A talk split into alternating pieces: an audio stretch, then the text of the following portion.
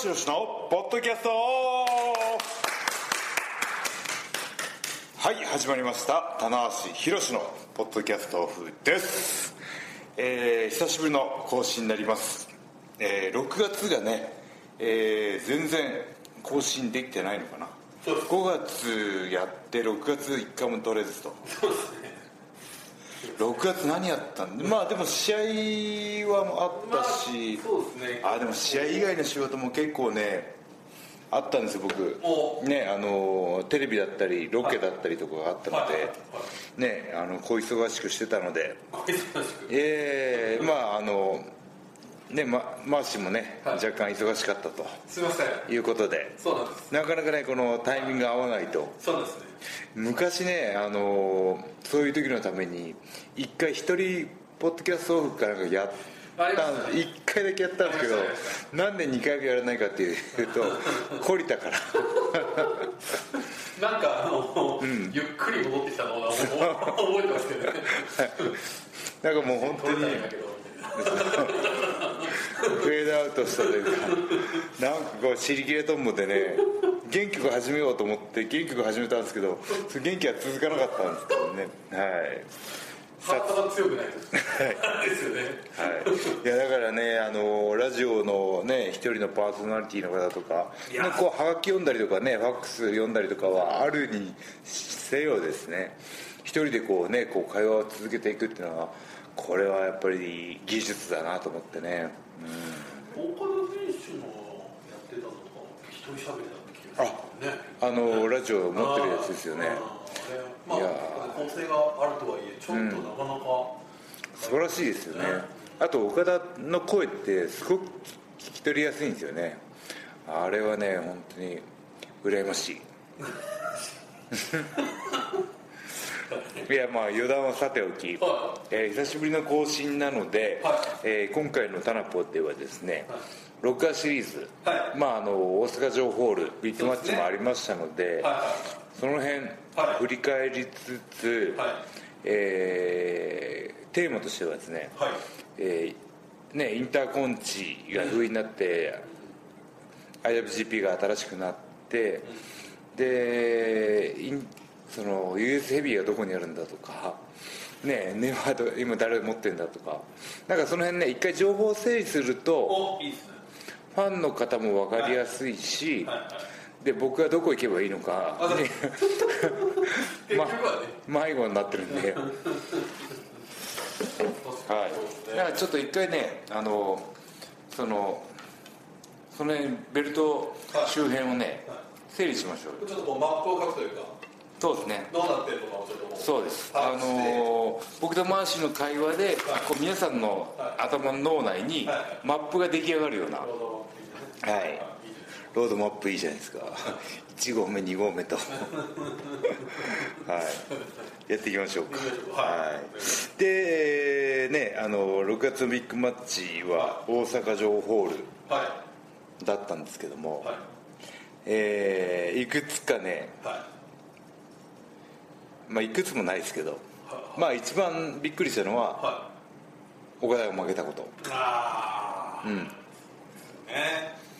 なんかあれですねあのあのシチュエーションとしてはレインメーカーショックに近くて。はい。はいああなるほど。はい、まあ、決定戦とはいえ岡田勝つんじゃないかなって僕は控え室でこう見てておおってこうケツがちょっと浮いたんですけど。いやー。はい。あはい。なんかそのなんだろう。あの時も岡田が勝ったというよりは棚橋が負けたとか、はい、今回も高木君が勝った高木選手が勝ったっていうよりは岡田が負けたっていう。僕はねあの岡田とこうね戦ってきたその世代なのでねあのああ岡田負けたわっていう衝撃の方が強かったので。確かにはい。ねレインメーカーショックショックと言いましたけど僕はね。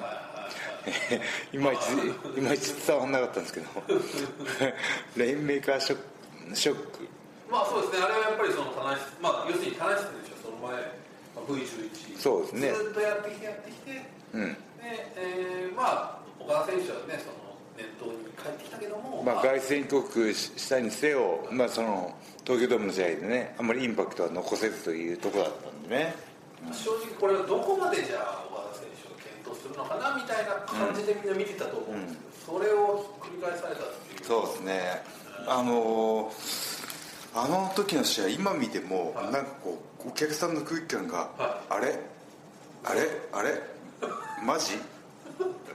え？え？えー、っていうね、はい。は本当にね空気感が伝わってくるああ特集版が。はい。なんか僕もねあの何回か見たんですけどあの今のね岡田の試合の組み立て方よりもだいぶ荒いですけどあのお客さんのね空気か空気の変化が。ああこれちょっと皆さん見直してね。ね今見ても面白いと思いますね。うんそのくらい本当に盤石だったというかねうん。でその後に確かあのすぐ後にボルティアザーの仙台大会かなああそうですね。控えてたのもあって、はい。まあここでは落とさない、まあ、落とせないというか、うんうん。だろうっていうそのねね僕の気持ちもあったしね ALL TOGETHER といえば棚橋そうですね。とね。お待たせしましたがそうそうそう。ねあのその V11 の始まりがねあの東京ドームの後仙台のね小島さん初防衛から始まったので、まあ、そういうね流れもね自分でこうあこれはねあのまたベルトを持って仙台にっていうのもね、確かその当時言ってましたよ僕絶対に。なるほど。うん。まあ、そういうのをぶっ壊したからレミーカーショックと。そうですね。それぐらい衝撃があって。それはもうこれ高木選手だったら何ショックになるんですかね？ドラゴンショック。ドラゴンショックだとちょっとなんかこうドラゴンショックだと急に藤波さん出てきちゃったショックが。いろんなドラゴンがそうそうなんだドラゴンショックだとあのカテゴリー的にはドラゴンストップのそっち側のまああるショッキングだね。そっち側のあの類にね類あのあのジャンル分けされてしまうので、はい、まあ高木選手、まあ、全然また余談なんですけど名前に「鷹」が入ってるんですよ。むちゃくちゃかっこいいじゃないですか。ねイーグルですよ。ジ,、まあ。イジイーグル。あジーグルいましたね。はい。はい。あイーグルはホークなのかなこれイーグルとホークは違うんですかえー、フォークオーリア？はい。まあまあ。あのイーグルもいますよ。えジュニアに。はい。ね鷹がいるのに鷹ドラゴンのねあの異名を取って。これ贅沢じゃないですか？この猛禽類をねほったらかして。そうですよね。羨ましいですよね鷹なのか鷹なのか。あ誰か誰か言ってましたあそれもう話題に上がったんですか。一回そのなん。かあのちょっと聞いてましたね20番株であ本当ですか。うん。まあねあのまあ名前にねあのかっこいい漢字が一時入ってると羨ましいなっていうね、え棚橋ですね。ー、棚橋まあ至るっていう字がね。そうですね。猪木さんと一緒っていうね、はい。ええーそれはねありがたいことです。ごよ登場いただいてるえーうちのね父貞之がね。貞之がね。貞之反抗反抗的でしたね本当にね。多分あのあのまあ棚橋家の長男なんですよあの僕もあ父も。ああお父さんがはい。でその年代はやはりねあの母方のうん。ね僕のお母さんの父親が光一さんであ。光一さんの一文字を僕もらってるんですよ。弘お法大師の「光」をもらって「宏」って読ましてるんですけどはそれがねあのうちのその佐々木さんのお父さんおじいちゃんはい僕から見て定一さん的には気に食わなかったからですよ。なんであうちのね初孫子長男を母方の祖父から一時もらわなあかんのやと。ギクシャクギクシャク。生まれながら生まれながらにしてこうギクシャクしてたんですけどはい。ももめ事の誰だ。っけ名前が。もめもめ事とともに生まれてきたんですけど。親戚でねはい。断るもうすんなり名付けてくれよと思ったんですけど、はい、まあそのねあの猪木さんと同じね至るっていう字をもらったところにねプロレスラーになる運命があったのかなっていうね。そうですね。ドラマチックなね、はえー昼ドラからドラマチックなね名付けてくれたんでね、はい、いやいや久しぶりですねこのストライカー今戻ろうと思ったら戻れなかったです。そう高木選手の名前高木選手のね名前ね。はい。ちょっと気を取り直して、はい、そうです。高木選手がねそう。何ショックかっていう話から始まったんですね。ドラゴンショックでしょうね。でもドラゴンショックだとああの人出てきちゃうから。まだ堂々巡りだ。まだこれだねこれじゃいないはい。ショックはでも残した方がいいですよね。ね。また。高木ショック。慎吾ショック。信号ショックです色みたいになっち新五色みたいな違う。違う違う意味合いになっちゃいますね。はい。まあまあさておきね。それぐらいのあのすごい衝撃だったですね。いやーもういやそれぐらいねやっぱ岡田がこう積み上げてきたここ数年ここ10年か。ね2011年から21年まで10年の実績というかねその信頼感っていうのが積み重ねもあってね。MVP 何回取ってんだって話でね。うん。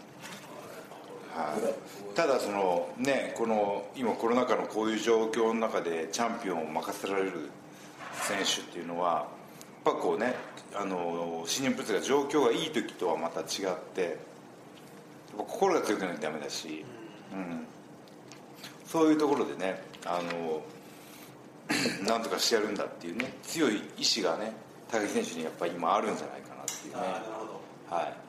でその特にねそのファイトスタイルにね僕よく出てるなと思うのはあのちょっと前になるんですけど高木選手が新を参戦してあのコラゲンホールとかでね成田とかね、はい。ヤングライオンとかと試合はしたりとかい。もあったんですけどどの試合でも全力なんですよね。このねあの本当にあの見見てる側からうおそこまでやる？はもう同業者はい。でもそこまでもはいそこまでね若手にこうこうチャンス与えてね試合盛り上げてっていう。んう。うん。一試合も無駄にしたくないっていうような試合に対しての熱量がやっぱ他の選手と違うから今チャンピオンだろうなっていうのもねあるわけですよね、そこをこうなんていうかただったいからいらっしゃったんですけど、ん。決して飛び級みたいな形でうん、はい。来たわけではなくて特別待遇みたいあ僕もそれ感じますね。最初ジュニアだったわけじゃないですか。でヘビー転向してオスプレイとともに。で話題だったらねオスプレイのヘビー転向の方がねあの先にね話題になりましたしね。うんいやでもねその時代にアジャストしたプロレスをやってるんですよ。であの僕なんかねあの早すぎて怒られたところはあるんですけどそのそのダーナ橋ダーナ橋っていうコールが起きるまで試合を始めなかったりとか自分からねこうコールを自分でダーナ橋って口で言ってお客さんが言ってくれるまで粘ったりとこのお客さん見てるファンの方とそのリング上のやり取りっていう部分が今非常にやりにくいんですよ。なるほど。はい。コールレスポンス的なですね、レスがないから。はあ違うそうかレスがないからね。そうですね。はい。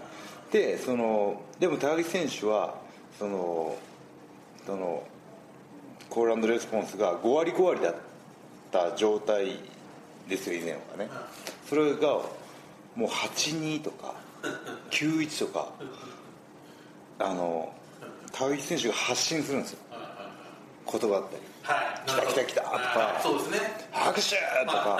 あれはねあのやっぱりこういろんなねリングを、ま、リング上で、ね、経験してるからできることであって新日本の選手はねあれをやらやらやらないというかねやれないんですよね。ここまでこう踏み込むっていうのにちょっとこう、僕僕も結構踏み込んだ方なんです。ね。コール待ちとかコール来るまで試合始めねえからなとか。パチンコには要求しますからこう。ジェスチャーでジェスチャーで終わるっていうこともありましたけども、はい、だからねそういうところがねその今のお客さんにねあのがこう見ててあの以前と比べて物足りないなと思わせない。なるほど力量、うん、だからチャンピオンとしてあのなるべくしてなったっていうか、うん、でチャンスをねあの直前でオスプレイに負けてるんですけどそのオスプレイの返上があったりとか運もあると。ね。これもう本当にね重要なことですよ。ねレスラーとしてね実力はあるけど、はい。ちょっとアンラッキーだったなっていう選手は過去にいっぱいいるわけじゃないですか。でもその実力もねあって運も味方してっていうね。はい。べた褒めじゃないですか。ねえでも今田中さんおっしゃったようにその要するに取りたくても取りたくても取りたくても取れないベルトじゃないですか IWG はい。もういっぱいいましたよ。本当に後藤選手とかね。いやはっきりと僕はね後藤さんと相当思うところがあるだろうなと、はい。なあの僕から見る高木選手と後藤君から見る高木選手とかまたねえもうジェラシーの対象というかーね本当に、ちょっとそんなようなツイートをやっぱしてましたね。あ本当ですか？あ本当ですか？僕ちょっと見逃しましたねタイムラインをね。ただやっぱりこれはっていう、まあそれまあも例えば真田選手だったりとか、うん。持ってない選手。ああそうか。でもまあ真田選手はね高木選手より年下なのでね岡田と同級生か。うん。そういった部分ではねまだねまだちょっとまだチャンスはねいくらでもあると思うんですけどねそのその世代ですよね後藤とかね。うん。いや。そうですね。いやだからまああの一番こう波風が起こる選手がまあいたのかな。なるほいろんな選手の感情を揺さぶり始めるわけじゃないですか。高木選手が巻くことによって。例えばその後藤選手後藤君しかりファンの、ね、新日本のファンからしたらあのねあの岡田じゃなくて、ね、こう他団体から渡りドラゴンゲートから来た選手が巻くっていうこう今のファンはね本当に柔軟に受け入れる土壌があるんですけどねはい。あるんですけどそういうなんていうんですかね違和感新しい。あ新しいことを新日本がねこう何かこうやろうとしてるっていうなんか面白みさというかねなんかそういう部分を含めてね時代の長寿かな。なるほどまあね元時代の長寿が言うわけですから。間違いないですよこれは。ええなるほどね、いやという大阪城ホール大会だったわけですよ。いや非常になんかちょっと整理僕の僕の見解としてはななるべくしてなったとチャンピオンとしてね。うん。それはどこから来てるかというと日々の戦いの積み重ねヤングライオンであっても対ジュニア選手であっても必ずね試合内容を残してああ面白かったってファンにね満足してもらうっていうプロとしての姿勢がね結果としてねつながるというかうん。なるほど、いや面白いです。これ最高最高の評価じゃないですか？ね僕からしたら。まあ僕の評価はどれだけ意味があるかってところですけどはい。いや高木さんはね相当田中さん意識してたみたいなおっしゃってましはい。ただねワンチャンあると思ってるんですよ。たお確かに。僕ねシングルマッチ負けてないんです今いい顔してるさっきちょっとだけ入れとこうかな来たこれっつって。ネバーのタイトルマッチで俺勝ってんですよ。ああなるほど。はいこれまだねどっかでこの印籠をね。これはあのあれですよね。その、はい。最初のオスプレイ選手が両国で小川選手をはい指名した時に、待て待て待てとこう、うん。高木さん入ってきた、はい。その時の理由がまあ俺20番勝ったかっていう。はい。っていうのがあったじゃないですか。あありましたね。あの理屈が。あの三段論法グーチョキパーでいくと俺俺いつでも待て待て待てって俺いけますよ。待て待て。とこれはねまあまあまあちょっとね次。出しどころによりますけどね。高木選手がねどうなるかという部分もありますけど、うん。そうなんです高木政権が続いた場合には、こん。れは山が動きました。もちろん言っちゃいましたけどね。だいぶ山だけにあんまり あの機動力がないのでだいぶ先まで行っちゃってますけどね。いやそうですねいや僕あの試合もものすごい、ね、素晴らしい試合でしたからね名古屋の試合ですか？ねねそういう意味では、またねちょっとどうなるのか。いやーでもね面白くなりそうですよ。うん。まあでもねこの6月のね大阪城ホールの結果を受けて、えーもう一回リマッチなんですよね。リマッチというかねあのと東京ドームだ。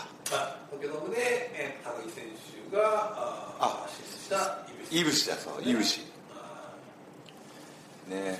ーでまあ同い年対決。うん。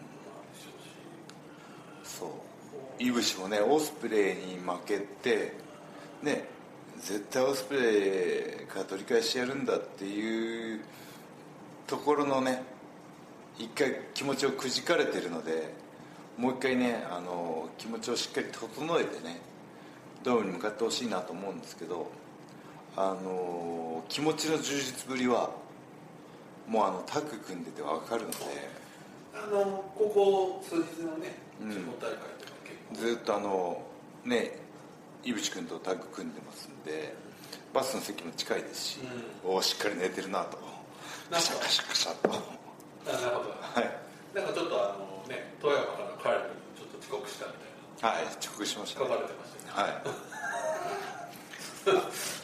いまあまあ唯一心配なのは、あの井渕の生態系が見えないという、はい、何時に寝て何時に起きてるかとか普段何してるかっていうのが全く謎なので、はい、僕なんかあの書かなくてもいいことまで全部お伝えしますので、はい。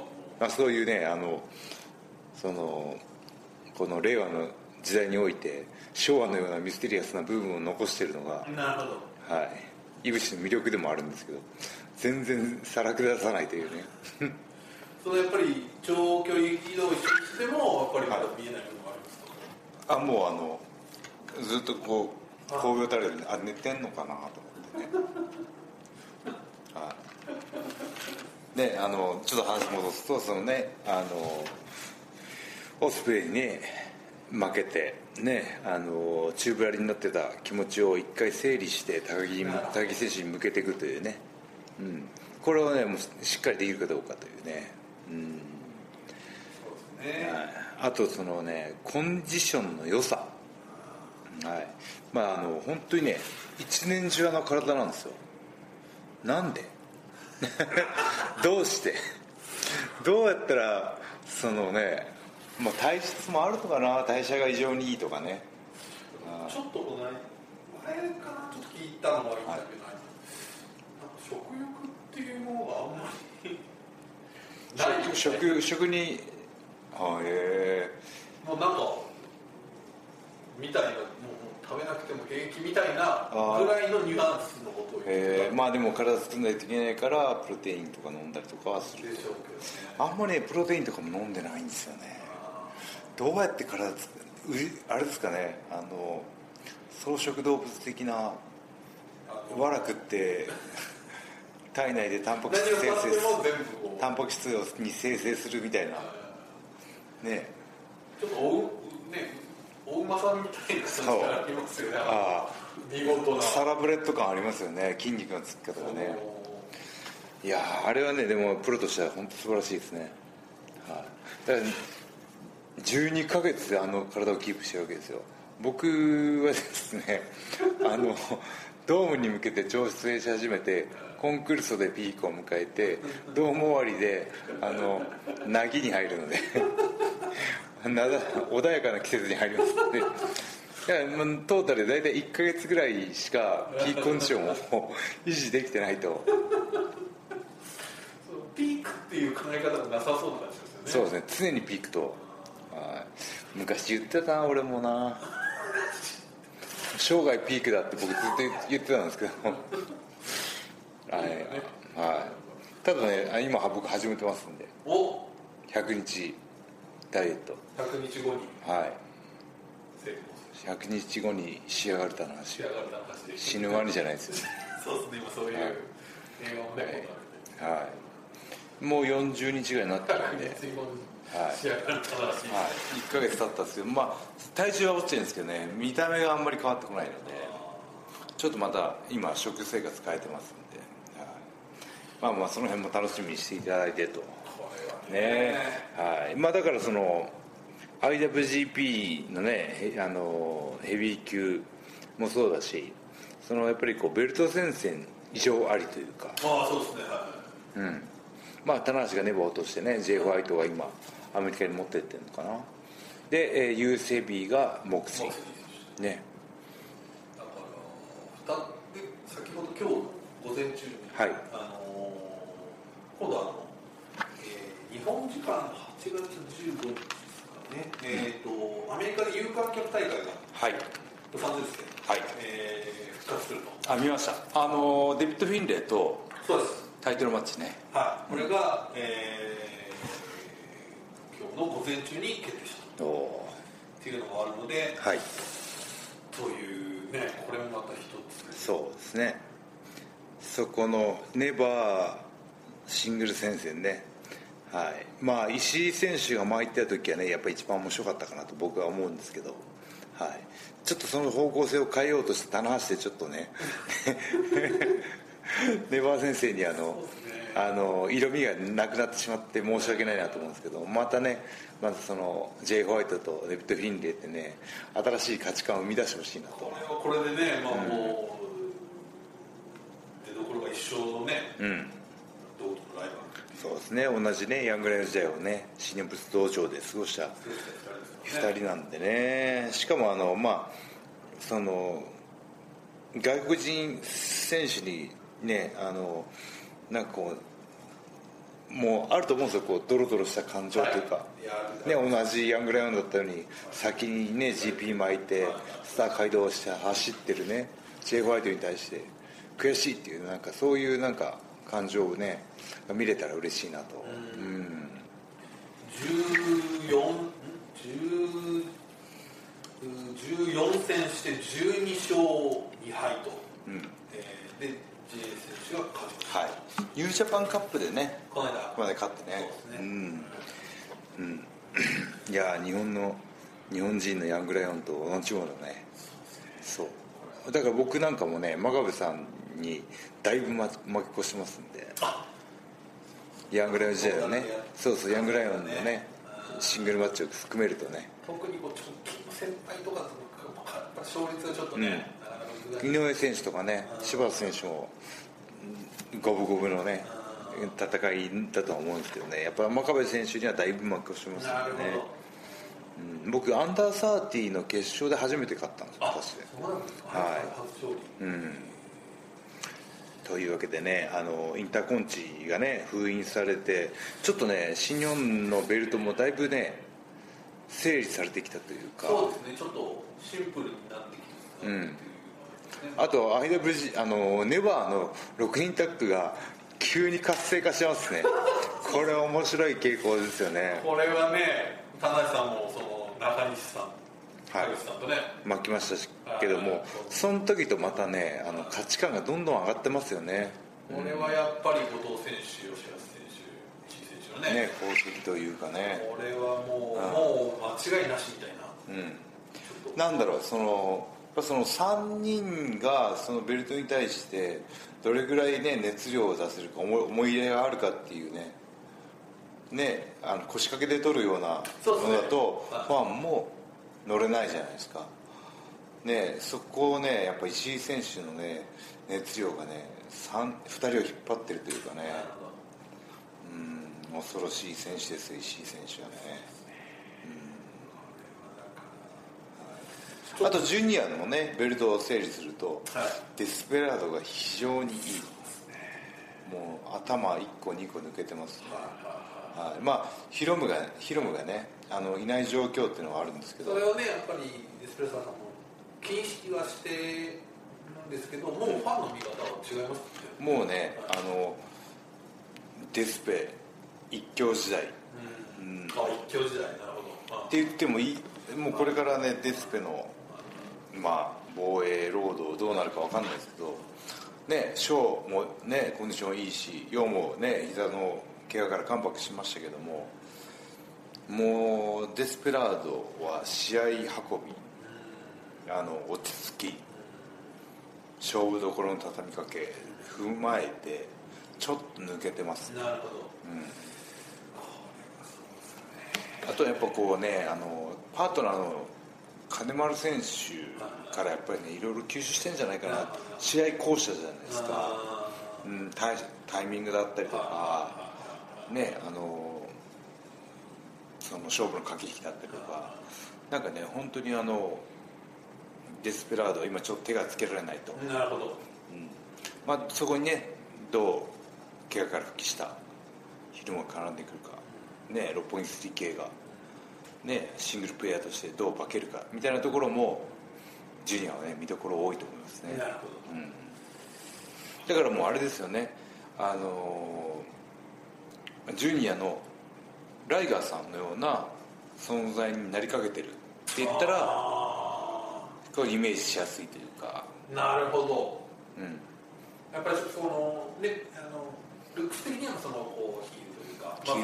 まあアスリートもやっぱりヒールなんですけど、もうそういうところまで。存在感的にね。これからいいけるいける。いけるんじゃないかなと思いますけどね。はい、うん、お今なかなかねこうあの整理できましたね。あはい。ー一個だけちょっとね気になるのはあるんですかね。タッグ戦線もあるじゃないですか。あ今タク戦線は、えー、対一ザックねでそこねやっぱりあのこう連ドラワンクールで終わらないというか。1年一年続くね。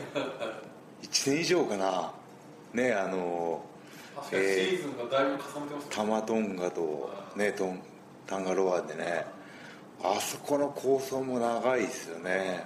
うん。まあ、そして今度内藤選手そうですね。ようやく新しいねえーステージに移行したかなっていう気がしますけども。い、思えばその前はやっぱりゴールデンエースじゃないですかコース相手の対決とか、そうですね。そうかゴールデンエースあってえーねあのーバレットクラブがあってそしてロスインゴずっと鈴木軍のあの2人が。本当だね。あまあでもそんだけ長くね持ってるっていうことはチームとしてのねあの経験値を積んでコミュニケーションも上がってくるはずなのでうん。ね。タグ戦線もねまあちょっとね内藤がどこまでのどこまでやっぱねベルトってあの思い入れに比例するので思い入れの量にね。うん。その辺がねちょっとねあのまだ見えないかなっていう気がしますけどね。まあ実力的にはね本当にあのね真田選手内藤はねもうね本当に実力者同士なんでね強いチームには間違いないんですけどなるほど。ねそこがね分かんないくなるのがやっぱりその面白さというかね。うん。はい。というわけでねあのこの7月はい。入りましたけども、はい。現時点で間、ね。ベルト戦線ちょっと整理できてましたね。そうですねチャンピオンが誰でどういう流れがあって、ね、なぜ持ってるか、まあ、持つべきして持ってるのがチャンピオンなんでねこれでね今度逸材がはいじゃあどこにってい。うそうなんですよね。だからね逆に言うと持つべきして持ってるわけじゃないですかチャンピオン。でもそのチャンピオンから取るには取るべきして取らないといけないわけです取る側にも何かしらこうと取ってしかるべき理由がねないと、ね、根性が仕上がってるとかむちゃくちゃ運、ね、占いが良かったとか今月もう運勢が1位だとかささそり座はい、何かしらこうねあのみんなが納得するような。運勢で納得してます星回りがすごくいいとか。今月大大型がいいらしいよとか。わかんないですけど、はまあでもプロレスはやっぱりそこの納得感っていうのは重要い、ですよね。そうですね。どこにねこうでこういうこうこうだったから今彼がチャンピオンなんだっていうのがねそこがね本当プロレスで一番重要なところなんですよ。格闘技とまた違うところというかねあのか勝ちに理由が欲しいっていうね。ははい、ここがねあのファンの方がね想像力を膨らまして楽しめるジャンルのねいいところというかね。ね。はい、はい、というね、はい。情報を整理しましたけども、い。はえーね時間もね、はい。えーそうですねいい感じになりましたので、えー最後に告知を踏まえて、はえ1個情報がはい、近々もうねすぐなんですけども、はい。7月4日にですね、はい。あのーテレビ朝日はい。さんと組んで、はい。しんちゃんの、えースペシャル枠ですかね。はい。はい、えートレーニングの動画配信があります。お。トレーニング動画。はい、えー高木選手とヒロムのコンビと棚橋いぶしのコンビ。で、えー7月4日ですね、えー有料になるんですけども。はい。ねあのちょっとどういう内容にしようか打ち合わせはやったんですけど、あの1時間なんで前半棚橋後半いぶし、で、えーそれぞれのトレーニングを紹介してえー行こうかなということになってるんですけど、はあのちょっとまあ想像ではいぶしは常人ではついていけないトレーニングをやりそうなので、はい、差別化を図る形で、まあ、僕は皆さんに分かりやすいはい。男女問わず年齢問わずトレーニングの上級者初級者問わずできるようなことがいいかなと思いますし。でまあれ続けてねこういうのを続いていくんだったら今回もね次は背中みたいな、ね、ちょっとパート分けもしてもいいかなと思ってますんでぜひねお時間ある方はね、えーおうち時間もねまだありますのでね、はい。えーぜひね視聴していただいて、えー健康的な生活になっていけるように、えーしていきましょうということでね、はい、確かに7月の3日です7月3日でしたね。はい土曜日なんでもう本当すぐ。はい。この逆にこのポッドキャスト間に合うのか的なところになってきてるからはい。はいまあ最最速でちょっと。はい。お願いいたします。はい、ぜひちょっと。皆さんまあ告知ありますか？ここはそうまああのちょっとまたいろいろ、えー、スマホサイトとかまでやってますので、はい。ちょっとまた今後、はい。ちょっといろんな動きがありそうあとなのでぜひタナポもねはい。テンポよくやっていきましょう。はい。はい。というわけではい。よろしくお願いします。ということで以上棚橋宏のポッドキャストオフでした